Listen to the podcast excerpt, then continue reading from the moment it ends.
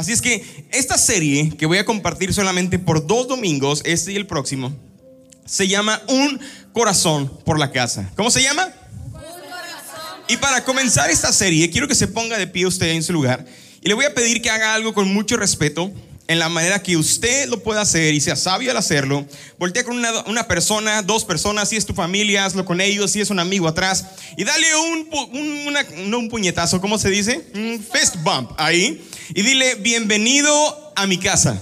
Vamos, dile a tu esposa, bienvenido a mi casa. Dile a tu amigo, bienvenido a mi casa.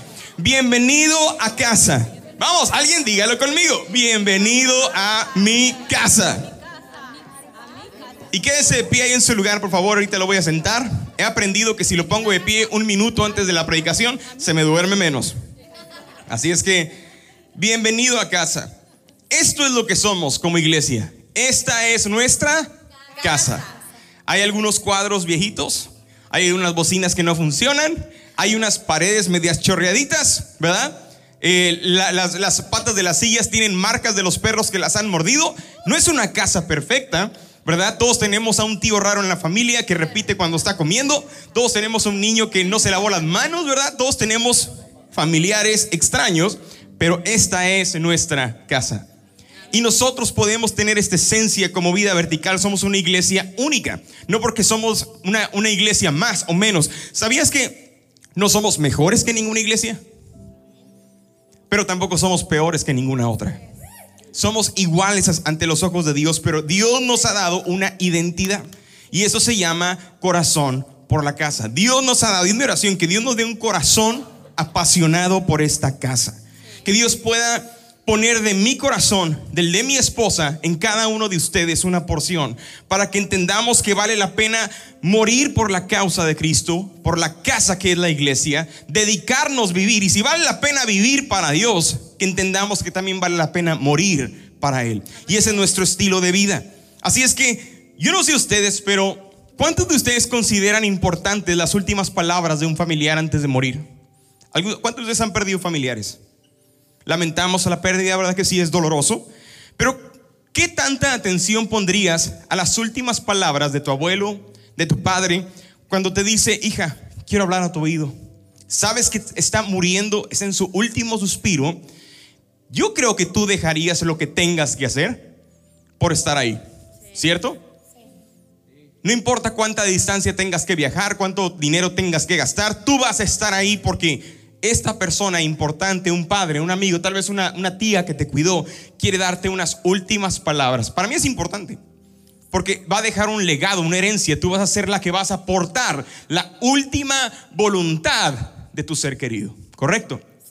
Ahora, si esto es importante para una persona que amamos aquí en la tierra, ¿cuánto más importante es las últimas palabras de nuestro Señor Jesús cuando estuvo en esta tierra?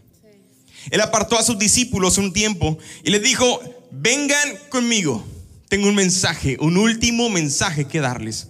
Y Mateo 28, capítulo 28, verso 19 y 20, nos dan las últimas palabras, la última voluntad de Jesús como hombre aquí en la tierra. Terminando de hablar, ángeles descendieron del cielo y lo llevaron en nubes a la presencia del Padre.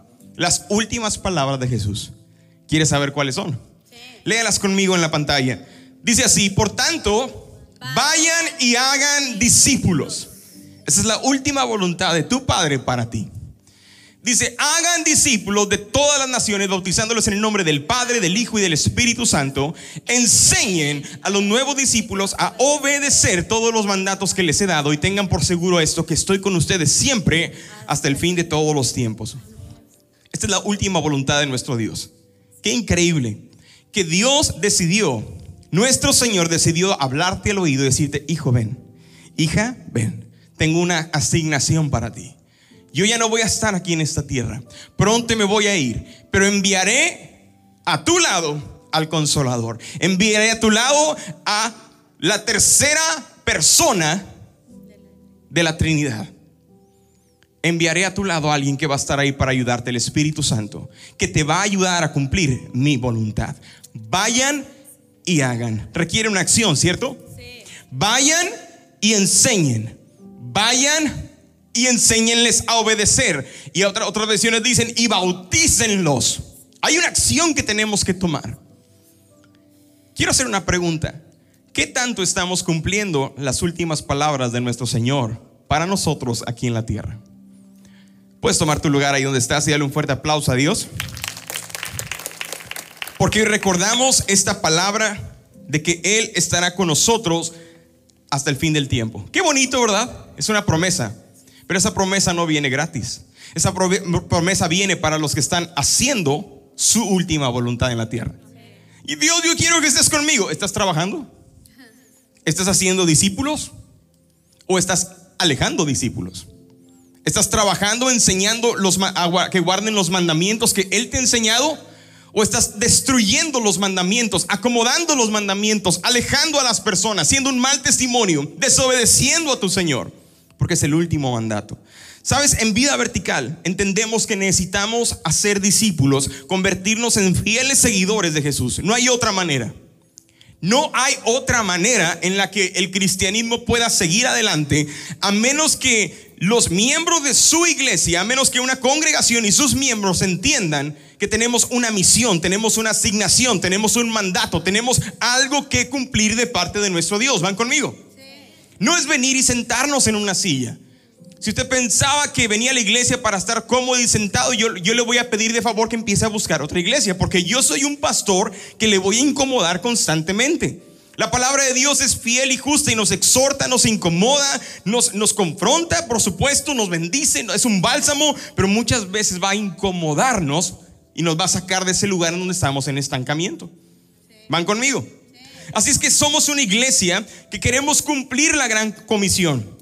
Entendemos, y yo hemos entendido que hay una causa mayor a nosotros mismos. Hay una causa que es la causa de Cristo. Yo compartí esto el viernes en la reunión de Noches de ADN. Gracias a todos los que estuvieron ahí con nosotros, los voluntarios. Y yo quiero ampliar un poquito esta definición. ¿Qué es una causa?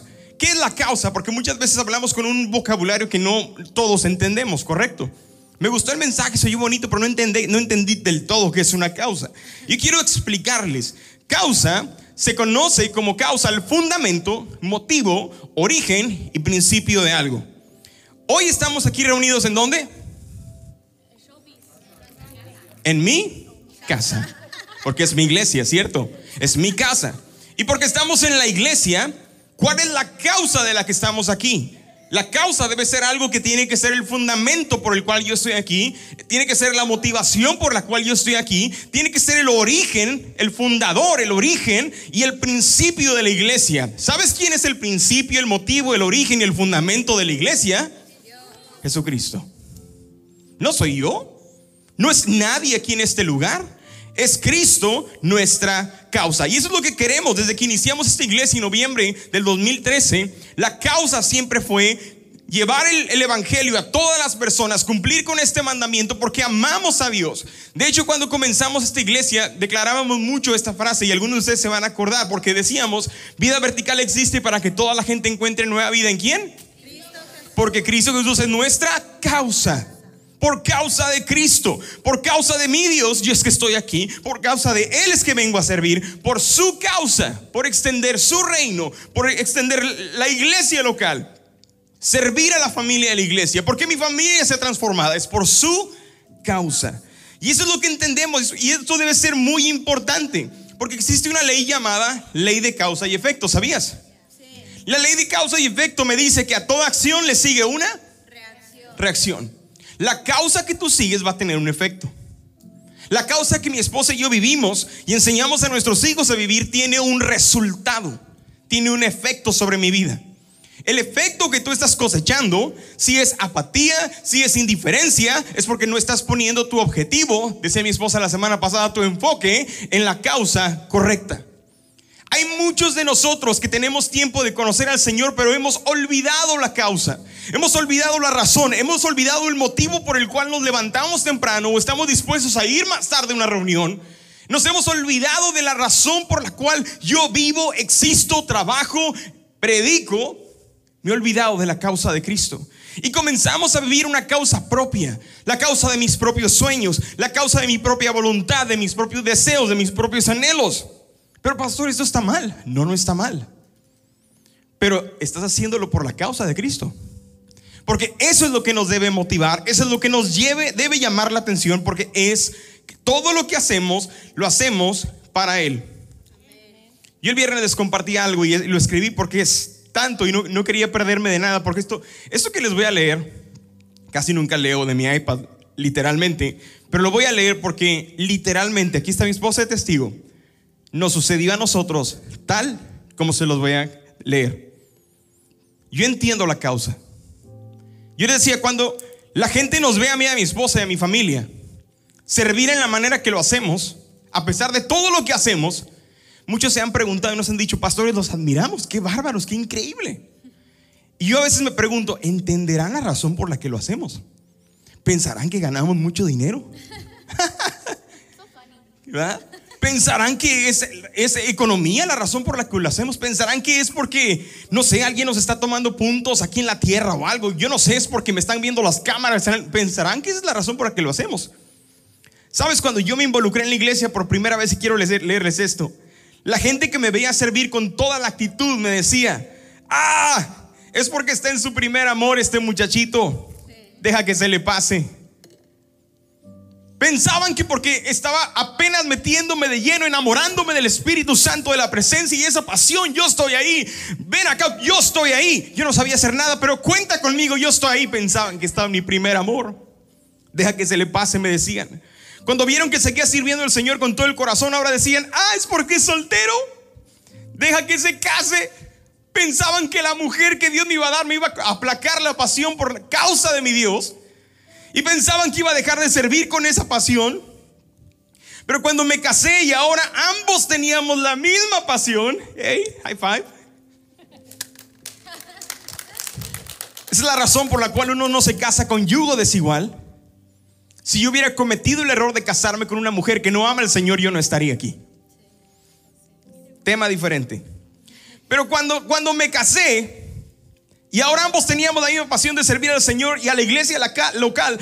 La gente nos decía, ay, es que sirven con esa pasión porque todavía no tienen hijos, deja que tengan hijos, a ver si siguen con esa misma pasión, a ver si los hijos no se los cansan y se los acaban las energías. ¿Cierto? La gente decía eso de nosotros. Así es que cuando tuvimos hijos, seguimos invirtiendo nuestras vidas, tiempo, dinero, energía en la iglesia. Hacer esto nos llevó, escucha esto, mantenernos enfocados en la causa de Cristo, en la misma pasión, servicio, dedicación, invirtiendo nuestro tiempo, dinero, energía, sin tener un título encima de nosotros. No lo hacíamos porque yo tenía un título de pastor, no lo hacíamos porque tenía un título de líder de esto, de tal, lo hacíamos porque genuinamente Cristo ha sido nuestra verdadera motivación, fundamento, origen, principio en nuestra vida. ¿Cómo no voy a darle mi vida cuando Él me ha cambiado todo para bien? Así es que hacer esto nos llevó a ser llamados por Dios como pastores. He sido ordenado como pastor en tres iglesias diferentes, en dos países diferentes. Y continuamos teniendo ahora con nuestros hijos la misma pasión de servir al Señor, criándolos desde chiquitos en la iglesia, dándole prioridad al Señor. Y cuando la gente veía todo esto en la iglesia, porque ¿cuántos saben que siempre es la iglesia la que te ataca? Tus hermanos son los que te venden. Ahora decían, ah, ya sé, ya sé por qué tiene la misma pasión. Es porque el pastor es pastor y no trabaja. Como si ser pastor nada más involucrara venir a predicarles 45 minutos en la iglesia. Y eso decían de mí. Es por eso que sirve de esa manera.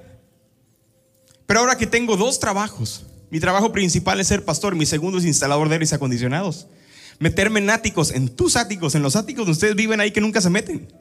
Cambiar esos aires, cambiar esos ductos, es un trabajo que nunca había hecho, es un trabajo muy pesado, pero por la pandemia yo no puedo hacer mis otros trabajos con los talentos que yo tengo. Así es que tiene un pastor que no tiene miedo en ensuciarse las manos para mantener a su familia. Y saben que tiene un pastor que no les va a exigir a ustedes darme dinero para mantener a mi familia. Me encanta el apóstol Pablo que llegaba a una iglesia y decía, yo no puedo decir a la iglesia que me pague un sueldo porque son poquitos, ellos también batallan. Es que Pablo se ponía a, vender, a, tejer tiendas de campaña para que la gente viviera en, el campo y vendía las tiendas y de eso se sostenía. Yo soy esa, esa clase de hombre. Soy esa clase de hombre que me gusta meter mis manos y ensuciarme las manos, pero siempre la motivación es la causa de Cristo.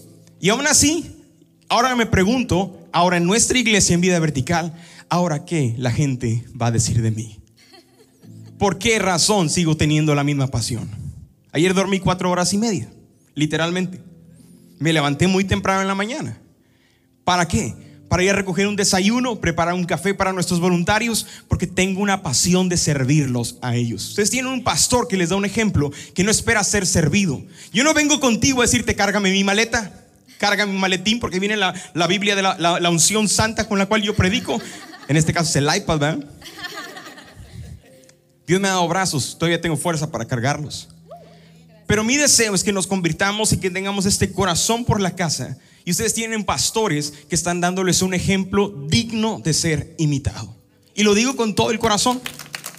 No me jacto de eso. Tengo muchos errores y voy a seguir cometiendo un chorro, más de errores. Pero nadie me va a juzgar por la causa en la cual yo estoy enfocado. Mi causa se llama Cristo. Yo estoy dispuesto a morir por Él. Y si estoy dispuesto a morir por Él, vale la pena vivir para Él. Amén. Ese es el secreto. Si, usted se preguntaba cuál es el secreto, ¿cuánto le pagan? Tiene que haber algún cheque de por medio. Tiene que haber una motivación oculta. ¿Cuál es el secreto de lo por qué lo hacen? ¿Por qué siguen? ¿Por qué insisten? Ahora la gente va a decir, deja que lleguen a nuestra edad, viejo. Deja que lleguen a los 50. Cuando yo tenga 50 años, mi corazón seguirá siendo joven. ¿Sabes por qué? Porque el, cuerpo envejece, pero el alma nunca se envejece. El alma no está sujeta a las leyes terrenales. Usted está viejo porque quiere. La verdad. Había aquí unos betabeles porque quieren. Porque el alma jamás envejece no está sujeta a leyes terrenales, está sujeta a leyes celestiales, pero el cuerpo lamentablemente se deteriora. De repente te salen piedritas en los riñones. De repente a los 60 ya ocupas un pañal por ahí. Dios mío, que Dios nos libre de esa situación. No queremos llegar ahí. Pero el alma se mantiene joven. Así que sigues, tienes dos opciones: seguir esperando a verme cansado los 50 a los 60 o dejar de dar excusas y comenzar a avanzar es que lo hacen, es que por eso, es que de seguro es por esto. Yo les comentaba el viernes, o avanzas o das excusas, pero no puedes hacer las dos. Tienen pastores que han decidido avanzar, no dar excusas. Esperamos que nuestra congregación tenga este mismo corazón por la casa. Amén. Dale un fuerte aplauso al Señor ahí en donde estás. Y me quiero apurar porque el apóstol Pablo entendía la causa por la que él vivía, porque decía, para mí el vivir es Cristo, la causa de Cristo, y el morir es ganancia. Así es que en vida vertical tenemos una causa que es vivir para Cristo. Si tú dedicas tu vida en vivir, en todo lo que tú haces, gira en torno al Señor, todo lo que tú vives, todo lo que tú planeas, gira en torno a Dios en tu vida, estás enfocado en una causa correcta y Dios te va a bendecir. Dios va a estar contigo. Él prometió, vayan y hagan discípulos de todas las naciones, enseñándoles a obedecer todos los mandamientos que yo les he dado y bautícelos en el nombre del Padre, Dijo el Espíritu Santo requiere qué? Acción. ¿Sabes qué hacer eso? Vivir y morir, estar dispuesto a vivir por la causa de Cristo requiere mucho trabajo. Y en vida vertical nuestra causa es vivir para Cristo. La razón por la cual nuestra visión o nuestra declaración de visión cambió hace dos años atrás, de que para que toda la gente encuentre nueva vida en Cristo Jesús, es correcto. Yo quiero que toda la gente encuentre nueva vida en Cristo Jesús. Toda nuestra iglesia, usted ha encontrado una nueva vida en Cristo Jesús. ¿Cierto? El problema es que no todos están viviendo esa nueva vida en Cristo Jesús. Entonces como iglesia tenemos que cambiar, tenemos que ajustarnos porque la causa es Cristo. La causa es que usted se convierta en un hombre o una mujer que hace discípulos, que sean jóvenes, que son un ejemplo en su escuela, que llevan a, a, jóvenes a los pies de Cristo. Esa es la causa, esa es la motivación. Dios es nuestro fundamento. Y si usted no está viviendo por la causa, hay un problema. Y Dios hace dos años atrás habló a mi vida. Necesitamos reajustar esto. Por eso ahora nuestra, nuestra visión y nuestra declaración de, de visión de vida vertical es vive vertical, ama horizontal. Y te lo explico rápidamente. Hace dos años cuando yo estaba orando por esto, el Señor me habló y me dijo, la cruz es importante para el cristiano. Si a, si a, Jesús lo hubieran matado con una inyección letal, todos traeríamos inyecciones letales de oro y de plata, ¿verdad? Porque representaría algo de Dios. Pero la cruz representa algo importante. Y la cruz rep- representa dos cosas. Tiene dos maderos. ¿Van conmigo? Uno que es vertical y uno que es horizontal. Oigan, dense un aplauso ustedes. Vienen, pero bien. Se tomaron de seguro el café que les dieron en la mañana con todo el azúcar. Uno que es vertical. Escucha esto. El madero vertical le da soporte al hombre o la mujer que está clavado en esa cruz. ¿Sabes quién tiene que estar en esa cruz? Si usted dijo Cristo se equivocó, Él ya pasó por ahí. Él ya murió y resucitó y créeme, no va a regresar a esa cruz. La Biblia dice que si va a regresar, no va a ser ahí, va a, va a regresar en las nubes a llamar a su iglesia. ¿Sabes quién tiene que estar ahí? Hey, yo tengo que estar ahí. El llamado a ser discípulo requiere morir a nuestro yo. Yo tengo que morir estando en esa cruz. Por eso la, dice la Biblia, dijo Jesús, el que me quiera seguir tiene que tomar su cruz cada día y seguirme. Cada día tienes que vivir en esa cruz. El madero vertical soporta completamente tu peso. Qué increíble. Cuando la causa es Cristo, su causa, cuando vivimos para Él, cuando nuestro trabajo, nuestra familia, nuestras actividades, nuestros hijos, nuestra iglesia gira en torno a Cristo, nuestra vida está soportada por Él. Es por eso que Dios dice, yo renuevo tus fuerzas del que está cansado como las del búfalo. Es por eso que dice, diga el débil fuerte soy, porque estamos soportados en ese madero. Es la razón por la que tienen un pastor que no se cansa, porque su secreto no es Monster, su secreto no es una, bebida energética, no es Red Bull, su, secreto no es Gatorade, su secreto no es una inyección, su secreto es que todos los días yo me anclo en, en ese madero vertical que me conecta con mi Dios. Mi Dios sostiene mi vida. Cuando yo me meto en su causa, estoy sostenido por Él. ¿Van conmigo? Está pestañeando, denle unas cachetadas al que tiene a un lado, le doy permiso. Después le pide perdón y después viene y me cobra la factura a mí. Lo siguiente que hace la cruz, el madero que es horizontal, le da balance al que está ahí arriba. Si solamente tuviera un madero del lado izquierdo y nos clavamos ahí, nos vamos así. Hay muchos que no quieren clavar los dos brazos. Hay unos que todavía tienen la mano en la cartera.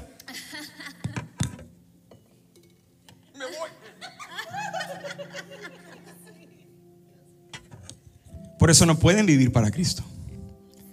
Hay otros que tienen metida su mano porque no quieren soltar lo que Dios les ha dicho que tienen que dejar. Hay algunos que traen una botella colgada ahí atrás. Hay otros que tienen cadenas de oro, algunas virgencitas, algunos ídolos que no tienen nombre, pero que todavía les pones un altar. Y no los quieres soltar. La única manera en la que tú y yo podemos vivir en esta cruz es estando completamente con brazos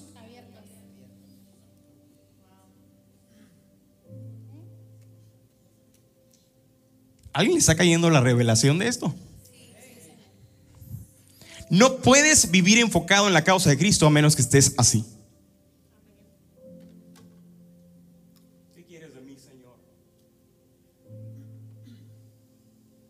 Heme aquí, mi Dios. Lo que tú quieras hacer conmigo, yo lo haré. A donde me quieras llevar, yo iré, porque estoy crucificado en esta cruz. No puedes vivir un estilo de vida que impacta a menos que estés en esta cruz soportándote y Cristo balanceando tu vida. Es la única manera. It's the only way. Let me tell you what. This is the way. This is the way. Ese es el único camino, es la única razón. Y es ahí donde Dios me habló. Vive vertical y ama hori- ama horizontal. Enséñale esto a la iglesia. Y cambiamos nuestra manera de hablar, nuestro lenguaje cambió, porque Dios nos lleva de gloria en gloria, de triunfo en triunfo y de victoria en. No me puedo quedar estancado atrás. Usted se quiere quedar, allá quédese. Bye bye. Me va a doler, lo voy a sentir mucho, pero yo tengo que avanzar. Puedes dar excusas o puedes avanzar. Yo decido avanzar. Tú decides avanzar. Dice el rey David, escribe en Salmo 69 y decía lo que él sentía por la causa de Dios en su vida. El amor que siento por tu templo me quema como un fuego Por eso me siento ofendido cuando te ofenden a ti. ¿Cómo sabes que estás haciendo la causa de Cristo, viviendo la causa de Cristo, enfocado en la causa de Cristo? Cuando alguien habla mal de tu Dios. Hay un fuego. ¡Ah! Y ese fuego no te, queda, no te hace quedarte callado. Antes te decían que era la vieja loca por la manera en la que hablabas. disvariantes. Ahora vamos a ser llamados locos por predicar a un Cristo vivo. Y ahora vamos a no Dios no necesita que nadie lo defienda, pero el ignorante que está insultando al Señor necesita que alguien le advierta que si sigue haciendo eso va a terminar en el infierno. Hay un fuego que arde dentro de ti. ¿Cómo sabes que estás caminando en la causa de Cristo? Porque cuando alguien habla mal de tu iglesia, hay un fuego que arde y también te ofende y no te puedes quedar callado porque el celo por la casa de Dios te consume. Esto es no. ¿Cómo sabes que estás enfocado en la causa correcta? Cuando alguien habla mal de tus pastores y líderes en la iglesia.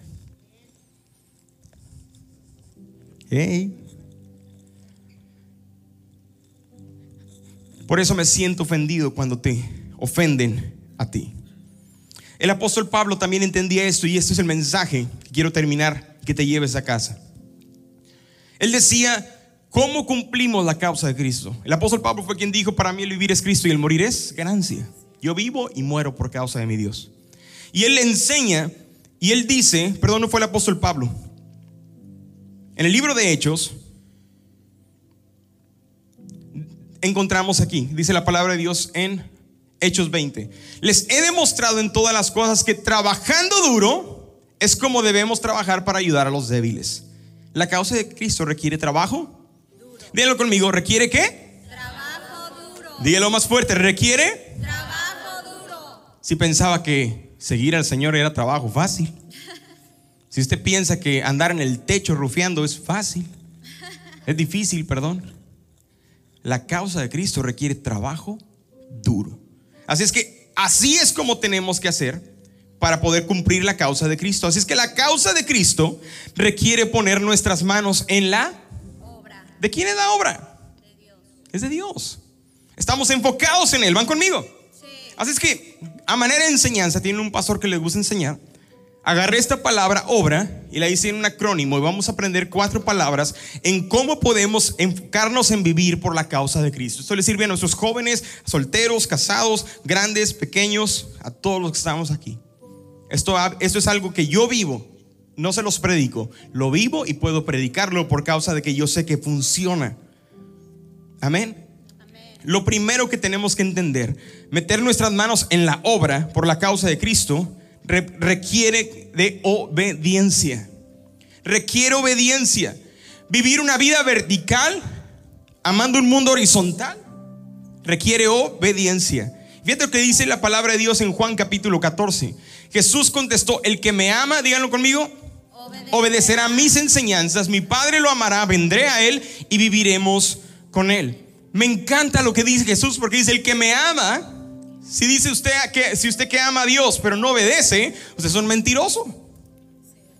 Pero dice el que me ama obedecerá mis enseñanzas. ¿Cómo vamos a amar al Señor y obedecer sus enseñanzas si no leemos su palabra?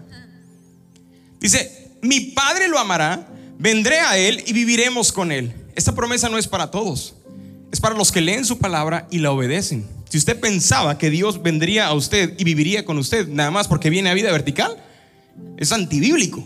No existe en la Biblia. Dios habita y ama a los que obedecen su palabra. ¿Quedó claro? Sí. ¿Cómo están ustedes en esa área? Porque vivir vertical, amando un mundo horizontal, vivir por la causa de Cristo requiere obediencia. Ha habido personas que van a las iglesias y dicen, yo me voy a cambiar a otra iglesia porque a mí el pastor no me da un título aquí. A mí no me pone a ser encargado de esto. O no me dan un título para hacer aquello esto. ¿Dónde pago yo para tener el título de tal y tal y poder mandar a este y a esta que me cae mal? Lamento decepcionarle, pero Dios no, no promueve a la gente desobediente. Dios no promueve a los rebeldes. Dios no promueve a aquellos que no están dispuestos a plantarse en una casa. ¿Cómo Dios va a confiar su presencia en hijos rebeldes? Si queremos tener un corazón por la casa, no podemos ser hijos e hijas rebeldes de Dios. No podemos ser hijos e hijas desobedientes de Dios. Si vamos a tomar una tierra que Dios nos entregó en promesa, en un nuevo lugar donde vamos a estar, necesitamos entrar de la manera correcta. No se pierdan el próximo servicio, el último servicio que voy a predicar aquí. Les va a retumbar hasta los tuétanos. Solo es lo único que les puedo decir. Es que yo sé, ya voy a faltar mejor la otra semana, pastor. Venga, le va, le va a bendecir. Poner las manos en la obra por la causa de Cristo requiere obediencia, pero también requiere ser de bendición. ¿Sabes que Dios te ha llamado a ser de bendición? Donde quiera que tú vas, eres de bendición, eres una bendición. En el momento en que recibiste a Cristo en tu corazón, la maldición se rompió, dejaste de ser maldito. Dios te justifica y ahora por causa de que eres justificado, ahora has sido santificado y por causa de que has sido comprado por su sangre, ahora tú eres de bendición. Dios te da talentos, dones, habilidades, virtudes, ¿verdad? Espirituales, naturales, pero eres de bendición. Ahora, hay también cosas que tenemos que aprender a hacer de bendición. Dice la palabra en Hechos, dice, ah, no les había puesto ahí, ¿verdad? ¿Ya, ya estaba eso ahí o no? Ah, no cambió la cosa, oigan. Se los voy a leer. Dice la palabra, ¿ya había cambiado? Ah. Va a cambiar otra vez. El diablo está metido en la pantalla. Debemos ayudar a los débiles, recordando las palabras que el mismo Señor Jesús dijo. ¿Hay más bendición en qué? Dar. Hagan conmigo esto. ¿Hay más bendición en? Dar. Ahora todos saquen su bolsa y su cartera, por favor. Vamos a hacer un acto profético en esta mañana. Hágalo, vamos, vamos, hágalo. No le dé miedo sacar el billetito de 100. Ahorita vamos a ver qué hacemos. Y no, no le voy a pedir que lo dé, simplemente haga esto conmigo hay más bendición en que en recibir. Mira, lo hacemos otra vez. algunos traen una cadena atada ahí. Hay más bendición en que recibir. Lo hacemos una última vez. Hay más bendición en dar que recibir. Dan un aplauso a Dios porque tenemos un corazón de dar. Vale la pena dar por la causa de Cristo, vale la pena obedecer por la causa de Cristo, vale la pena hacer bendición donde quiera que estemos por la causa de Cristo. Ay, es que pastor, yo tengo un talento, Dios me ha dado tanto, es por eso que me va tan bien. ¿ah? Alguien que le diga al hermanito ignorante que no es por su habilidad. Su ingenuidad lo hace pensar que es tan talentoso, tan talentosa, que tiene tantas oportunidades de trabajo. Se le olvida que es Dios quien le da la habilidad, quien le da la fuerza. Dice la palabra de Dios, acuérdate del Señor tu Dios, Él es quien te da el poder. Hay un poder sobrenatural que viene de Dios cuando estás enfocado en la causa, cuando estás intentando vivir por la causa. ¿Para qué? Para hacer riquezas con el fin de confirmar su pacto que juró a tus padres como en este día. Hoy Dios te jura en este día. Te he dado a ti, a ti, a ti, a ti, a ti, a ti, ahí atrás, a ti, a ti y a ti y a ti y a ti el poder de hacer riquezas. Es una promesa. Pero hay un propósito para esa causa. El, el, propósito por el cual Dios está prosperando en una manera que ni mereces. Es que me lo merezco, no te mereces nada. Deberíamos andar barriendo baños, limpiando baños. Si usted limpia baños, es un trabajo honorable. Pero esto lo digo por aquellos que se les olvidó donde Dios los rescató. No es porque te lo mereces, es porque Dios te dio una habilidad y un poder para hacer riquezas. Y hay un propósito para confirmar su pacto, para continuar su obra en esta tierra, para apoyar la misión de la iglesia local, para apoyar que el Evangelio sea extendido a toda lengua, tribu y nación en esta tierra. Requiere un sacrificio, requiere pagar un precio, requiere ser de bendición.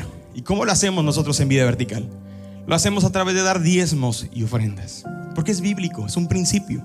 De hecho, no es un mandato, es un principio que trae una promesa de reprender al enemigo de tu casa, de reprender al, enemigo que traiga enfermedad sobre tu vida.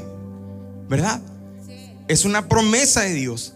Y fíjate lo que dice la palabra. El diablo está enojado. Cuando hablo de diezmos, el diablo se mete, oigan. No me cree, pero mire. Hay una promesa que tenemos que aprender a cumplir. Déjame ver si me sacaron de aquí.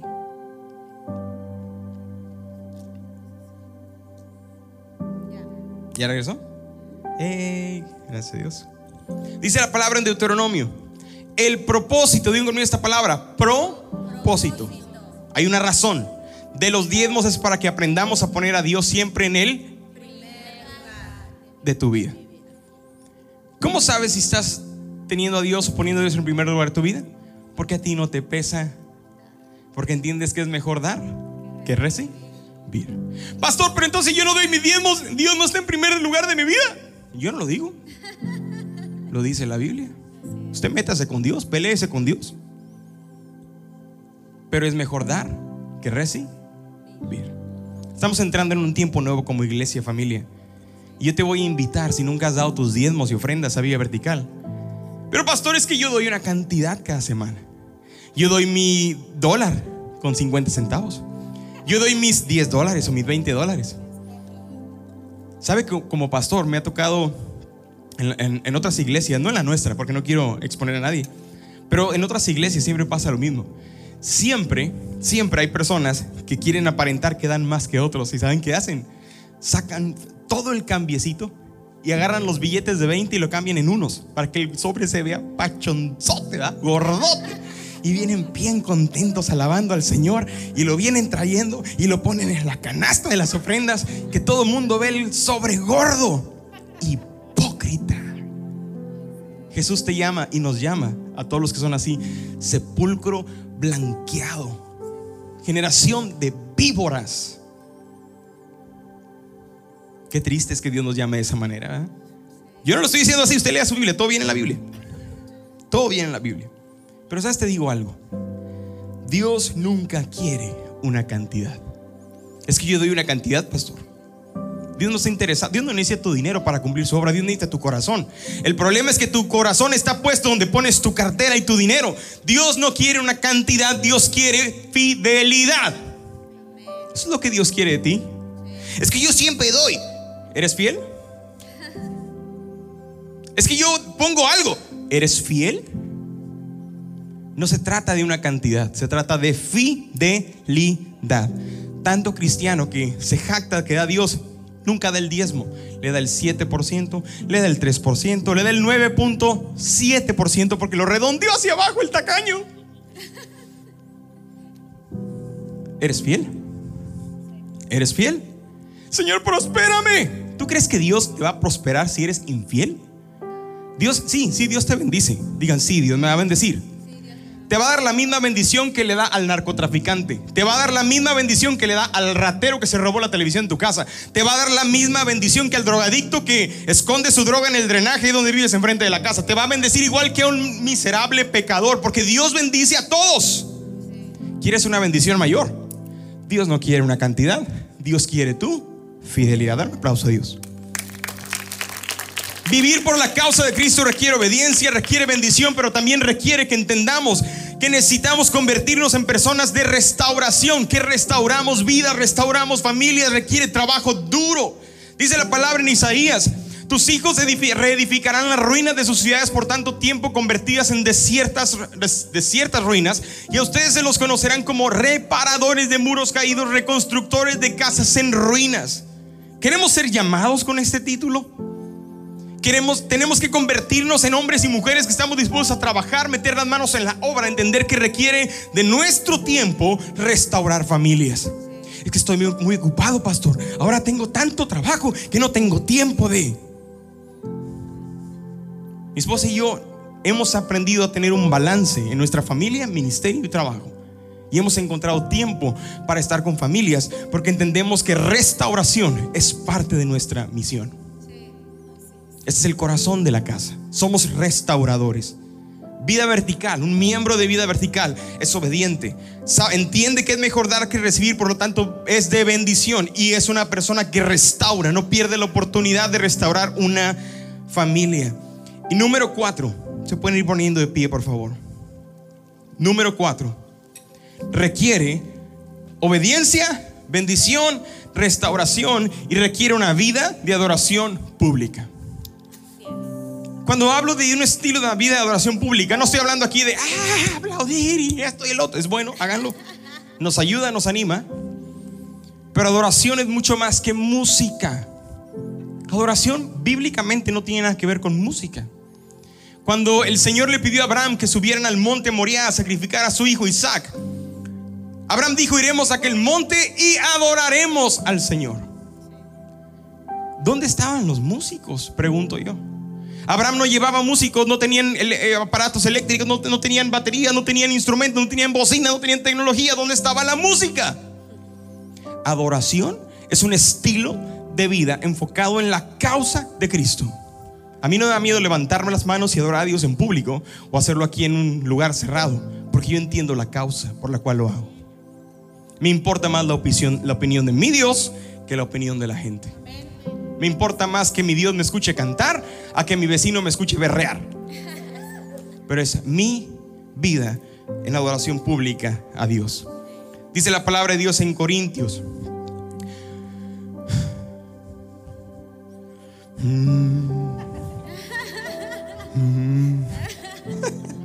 ahorita va a cambiar, ahorita va a cambiar.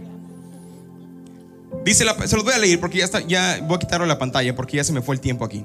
Pero dice la palabra de Dios en Corintios. Así que sea que coman o beban, cualquier otra cosa que hagan, háganlo todo para la gloria de Dios.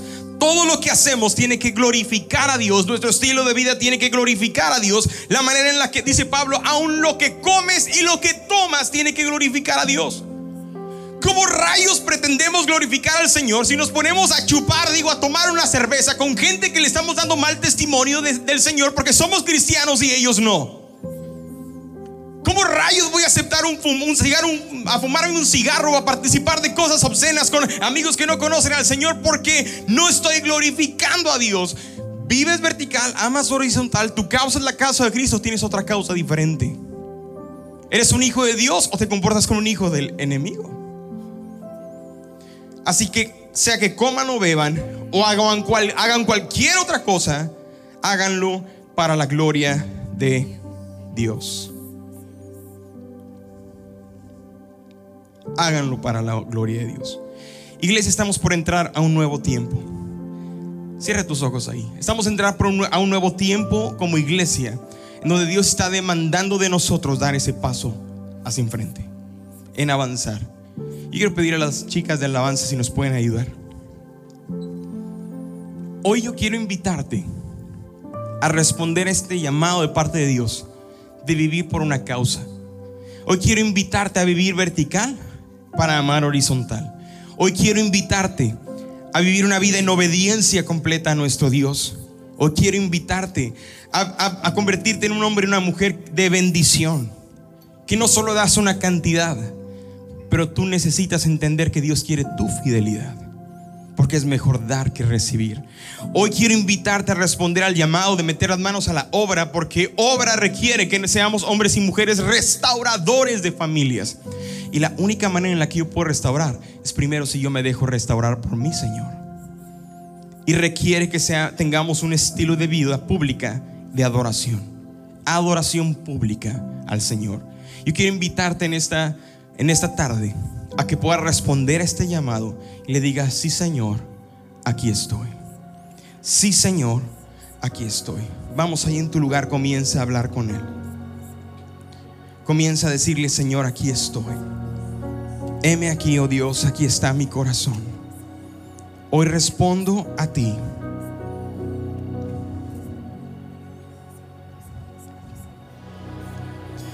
Porque nada vale la pena más que vivir por ti. Señor, que nuestro mundo, nuestra vida, nuestra familia, nuestro trabajo, todo lo que hacemos gire en torno a ti, oh Dios. Porque cuando tú eres nuestra causa, siempre estamos sostenidos por tu amor, por tu poder. Y, y logramos un perfecto balance en lo que hacemos en esta tierra.